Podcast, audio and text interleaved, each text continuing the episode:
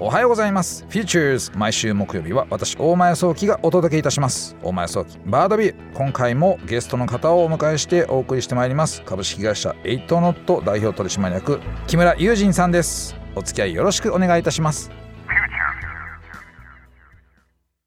改めましてフューチャーズ木曜日大前創希。バードビュー大前創希です、えー、本日もですね先週に引き続き株式会社エイトノット代表取締役 CEO 木村裕人さんにゲストとしてお越しいただいております。よろしくお願いいたします。よろしくお願いいたします。まあ最初の質問なんですが法律がないことで、えー、できたことできなかったことなんかありますかね？我々の場合はですね、えーと、そのルールを作られているようなまあ方々を早いタイミングでも巻き込んでしまっているっていうのは一つ特徴としてあるのかなというふうに思ってます。なるほど。はい、なんでまあそれはですね、まあ、国交省の方ですとか、うん、あとはそういったあの安全の基準を作られているような組織の方々とですね、まあ、常にコミュニケーションを実は取らせていただいていて、はい、まあ、小型船舶を使った時に何をしてよくて今は何がダメだというところの線引きっていうのをですね、まあ、具体的にこう確認をしながら実は行っているところがあります。なるほど。はい。なので、あの、まあ、我々としては今実証実験をですね、今年の秋に広島県の離島で行おうと思ってるんですけれども、はい、まあ、そちらに関しては、えーとまあ、小型船舶を自立航行させるんですが、はい、えー、と船に、えー、船長の資格を持った、まあ、小型船舶の免許を持った人間がですね、まあ、乗っていれば、はい、実証実験の方は行っていいというようなところですね、えー、まあお墨付きといいますかちゃんと確認を取って、はい、行っているので、えー、まあまずはその範囲でできることをちょっとやろうかなというふうには思ってます。まずはねこう何かあった時にその現場で船を動かすことができるというふうなところをこう一旦担保した上で、えー、はい、でも自立高校のこれ実証実験を行うということなんですよね。そうですねはい船自体はもう自立で動くという感じですね。なるほど技術的なものとしてはもう今その何ですかねこうスケールモデルというか少し小さいモデルでもうすでにこう出来上がっていてそれはもう結構あれですかね国交省の方々に見ていただいているっていう形なんですかね。とそうですね。あの、まあ、映像とかにはなりますけれども、うん、まあ、そういったものはあの見ていただいたりとかしていて、まあ、我々が今そのやろうとしているものの、まあ、シミュレーション上の、まあ、映像も含めてですね、はい、とあとは、えー、と一部ラジコンのような、まあ、サイズ7 0センチぐらいの模型を作ったりとかして、でそれでですね、まあ、小さなプールを借りて そこで動かしたようなものを映像に撮影してお見せしたりとかっていうことはしてます。これねあのちょっと今あの気が付いちゃったというかちょっと聞いてみたいなと思ったんですけれども、はい、船ってこの離岸接岸ってあるじゃないですか。いわゆるそのね、はい、こう、はい、つけるというね船をつけるという私もちょっとね船の免許を持ってるので離岸接岸が難しい、まあ離岸はそこまでじゃなくても接岸はね結構ね相当な難易度が高い作業だというふうにこう理解してるわけですけれども、はい、これも自立航行できるということなんですかね？しますというような今答えなるかなと思いますね。なるほど、なるほど。これすごいですよね逆に言うのね。そうですね。で、まあ、ここに関してはちょっとまだ、あの、実は言えないことがですね、たくさんあって。あなるほど。はい。ただ、やっぱり、その、まだ誰もちゃんとですね、安全に乗り降りができるレベルでの離岸着岸っていうのがですね、はいはい技術として確立できてないという状況がありますので、はい、我々はそこをちょっと秘策でですね あの乗り越えていこうかなというふうにはい、考えております。なんかねやっぱこう世界のね事故映像なんかのを見てるとたまにねこう大型の船舶がね着岸する時に大きなねクラッシュしてたりとかするのもたまにあるじゃないですか。ありますね、ああいうのもねこうこの技術を使うとなくなるのかもしれないななんてちょっと思いますよね。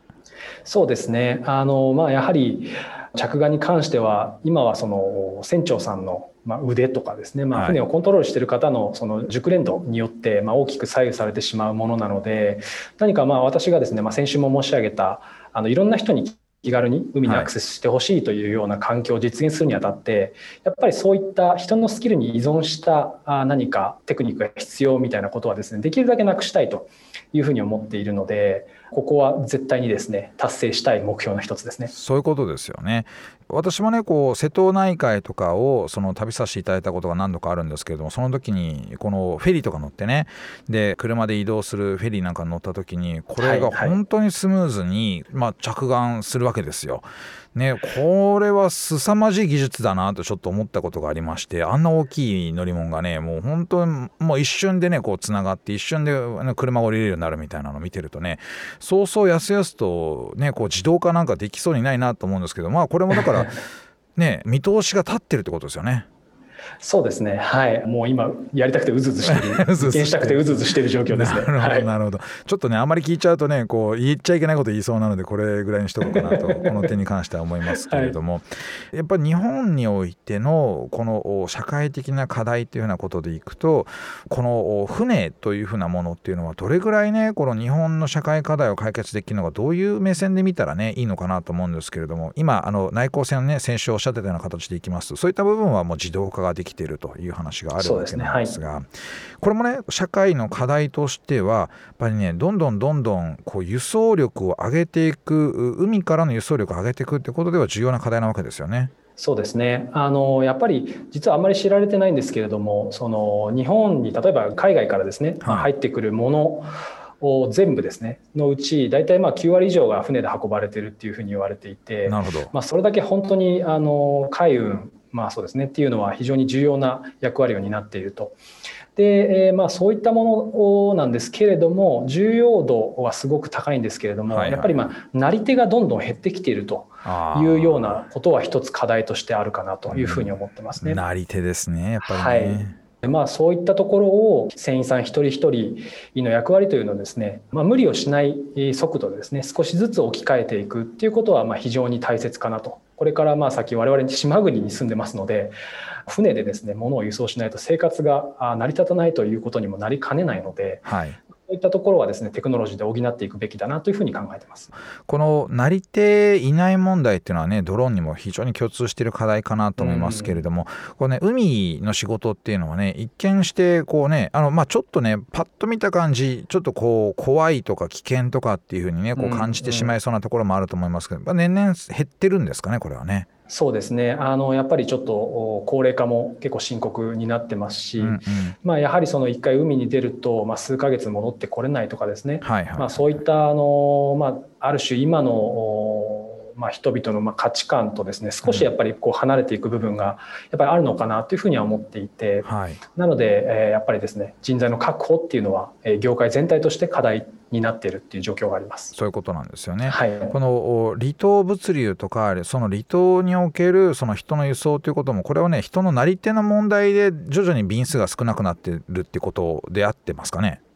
えっと、それもあります。それもある。で、はい。あとはですね、コストの問題になるかなというふうには思っていて。コストの問題ですね。はい。で、あの、まあ、ご存知の通り、今、日本は少子高齢化が進んでいて、はい、離島も過疎化が進んでいくと。うん、で、そうすると、単純に船を使う方、利用者が減っていくと。はいはいはい。そして収益が悪化するんですが、えー、まあ、そこにですね、その、まあ、大型の、まあ、フェリーとかを使っていると、えー、それの保守費修繕費とか、そういったですね、運用、運航のコストっていうのは非常に大きくのしかかってきてるんですね。なるほど。なので、まあ、我々はそれを小型船に変えて、かつオンデマンドにするっていうことで、まあ、運航の頻度も最適化することができますし、維持費もですね、ねあの非常に安価になるというところで、えー、持続可能な交通インフラとして、使えるようになるんじゃないかなというふうに考えてます。なるほど。コストのことを考えると意外にねこのやっぱり私が自分でこのね船に乗ってこうフェリーに乗っていく行った時に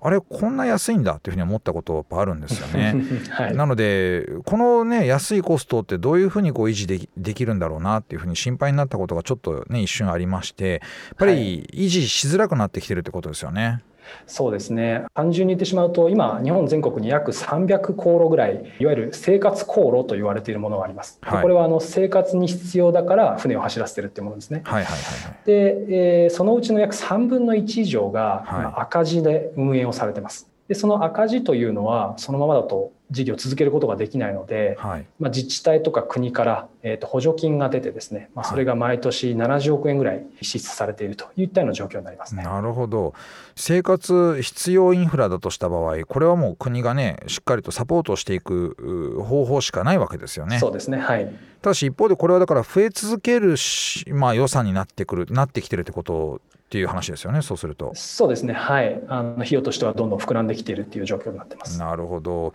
このやっぱ生活インフラを抱えるということで見たときにその今ねこうエイトノットが開発しようとしている船、まあ、あの小型の船だけじゃなく、はい、もしかすると中型大型の船もこれ自動化をした方がいいんじゃないのかなみたいなことってのは出てくると思いますけどそんな話ってのはやっぱ出てくるんですかね、はい、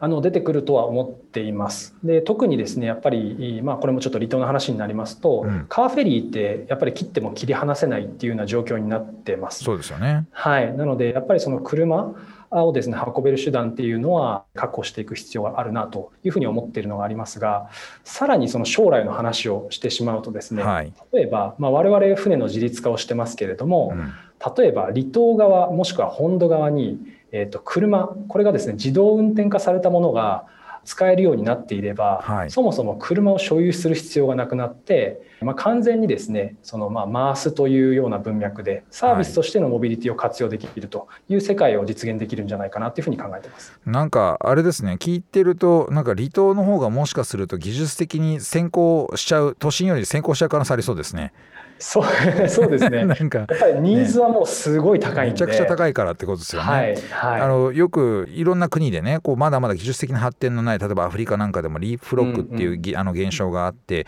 技術的にねほとんどなかったので新しい技術が先進国よりも先にねこう入っていってなんかねこう現金を持たずに全部ね電子マネーで決済するっていうアフリカのね、生活スタイルがもう定着しつつあるみたいなこれスマホで全部やるみたいなことが言われることありますけれども、はい、ある意味離島リープフロッグがこう発生しつつあるようなちょっと気すらしますね。やはりまあ離島は特にさらに高齢者の方が多いという課題があって、やはりその車の運転実は本当はもうしたくないんだよねっていうのはやっぱり島に行くとそういう声あるんですよね。なるほどなるほど。なので本当だったら免許返しちゃって公共交通で生活したいんだけどちょっとまだまだ不便だなっていうのはすごくおっしゃられてるのでななんかその辺ははいきっかけになる気がしますね。なんかねこう離島の中を本当にこうね無人交通機関がですね行きたいところに行ってくれるみたいなそれもね一人乗り二人乗りみたいな小さいものからちょっとね大型のねこう78人乗りの、ね、小型バスみたいなものがわんさかわんさか動いてるとするとなんかこれあれ？全然離島の生活楽しそうな感じがしますよね ちょっとね。いやそこがですねまさに目指したい世界の一つでなんですね。うんうん、今特にですね、まあ、コロナ禍になって働き方も変わって、はい、自分がこう住みたい場所に住めるっていう環境に近づいてきてるじゃないですか。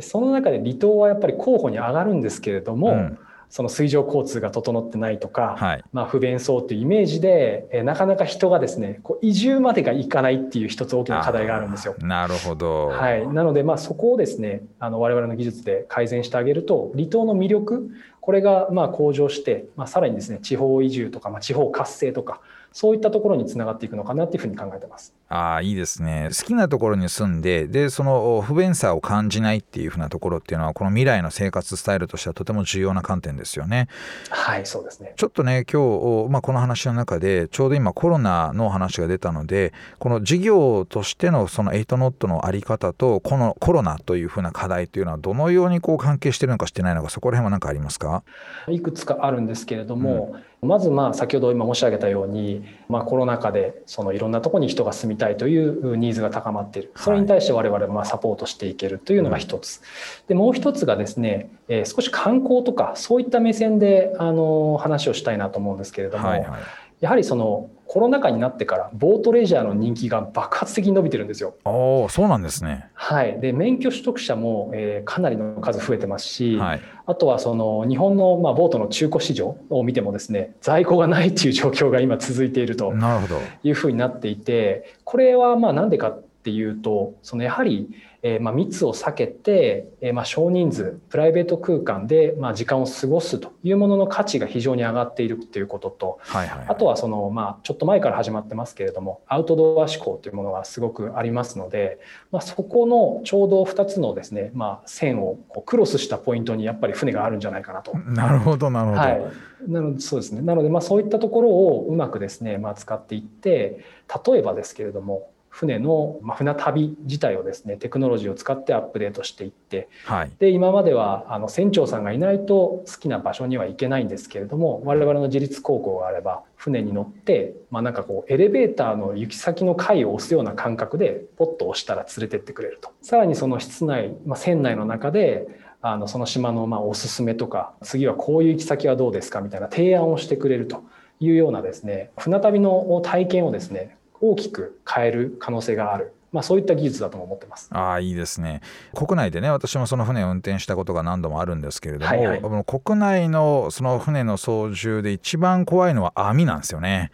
そうですね。ね なのでこのね自動操縦であのねいいところにいいポイントに連れてってもらいたいんだけどこう網をちゃんとねこう理解してまあ大体定置網だったりとかするのでね地元の人だったら避けられる場所にあるわけじゃないですか、はいはい、そういったものもちゃんと把握しながらこうねボートレジャーの快適さをこうね演出していただけてなおかつ楽しさもあるとね楽しいななんて思いますしアンカー打たずにね同じ場所に居続けてもらえたらこれって結構ねエポックメイキングとかすごいですよね。そうですねあの、まあ、定点保持と言われるような技術ですけれども、あのもちろんそういったものも入ってそれがかつ本当ボタン一つでできるようになるということをもちろん目指してますね。なんかワクワクしますね。あのぜひですねこれ最後にあの8ノットのこれからの挑戦野望みたいなことをねいただいて最後の言葉とさせていただきたいと思いますが、えー、いかがでしょうか？はい、そうですね。あのまあ我々エイトノット本当に今年の3月にできたばっかりの出来たてほやほやな会社ではあるんですけれども、まあ、野望は大きくというところで。今私が一番感じていることとしては普段暮らしている中で海との心理的な距離っていうのが多分皆さん遠いと思うんですよね。なので何かレジャーの機会があっても船に乗りに行こうみたいなことがあんまりないとでそれってなぜかというとやはりその船に乗るまでのハードルが非常に高いアクセスできる場所がないということだと思っているので我々はその自立航行という技術を使って誰もがですね簡単に海にアクセスできて水上体験を思う存分楽しめる、まあ、そういった世界の実現というのを目指して頑張っていきたいというふうに考えてます。はいありがとうございました。ありがとうございます。お送りしてまいりました「Futures お前早期バーダビュー」いかがでしたでしょうか、えー、本日はですね2回目のこの8ノットのね木村さんのお話を聞かせていただきました。その中でやはりね社会課題であったりとか技術的なねまだまだこの何て言いますかね、えー、日本国内でこれが許可されてないというか誰もねこうルール作ったことがないというところにチャレンジしてるというのがあって難しさがあるということはありましたがやっぱりねこう生活がどう変わっていくと良くなるのか、まあ、コロナ禍において、まあ、住む自由でしたりとかそのね、えー、いろんなところに自由に住んでこう自分らしい生活をしたいということでしたりとかねこう離島の生活が、えー、自立的なねこの自動車が入ってくるとどう変わるのかみたいなことでこれ夢のある話だなと思いましたね。夢であると同時に社会課題の解決にもなるのかなと思うのでねこれまたねやっぱり皆さんにも応援してほしい会社ですので、ぜひ注目していってください。よろしくお願いします。さて番組のメッセージお待ちしております。OD にある番組 Futures のメールフォームからお送りください。OD では番組情報のほか音声ポッドキャスティングも配信しております。また音声ポッドキャスティングは Spotify でも配信しています。Features 大前早期バードビューで検索してみてください。番組 Facebook ページでも情報発信しております。Futures 大前早期バードビュー。私とはまた来週お会いしましょう。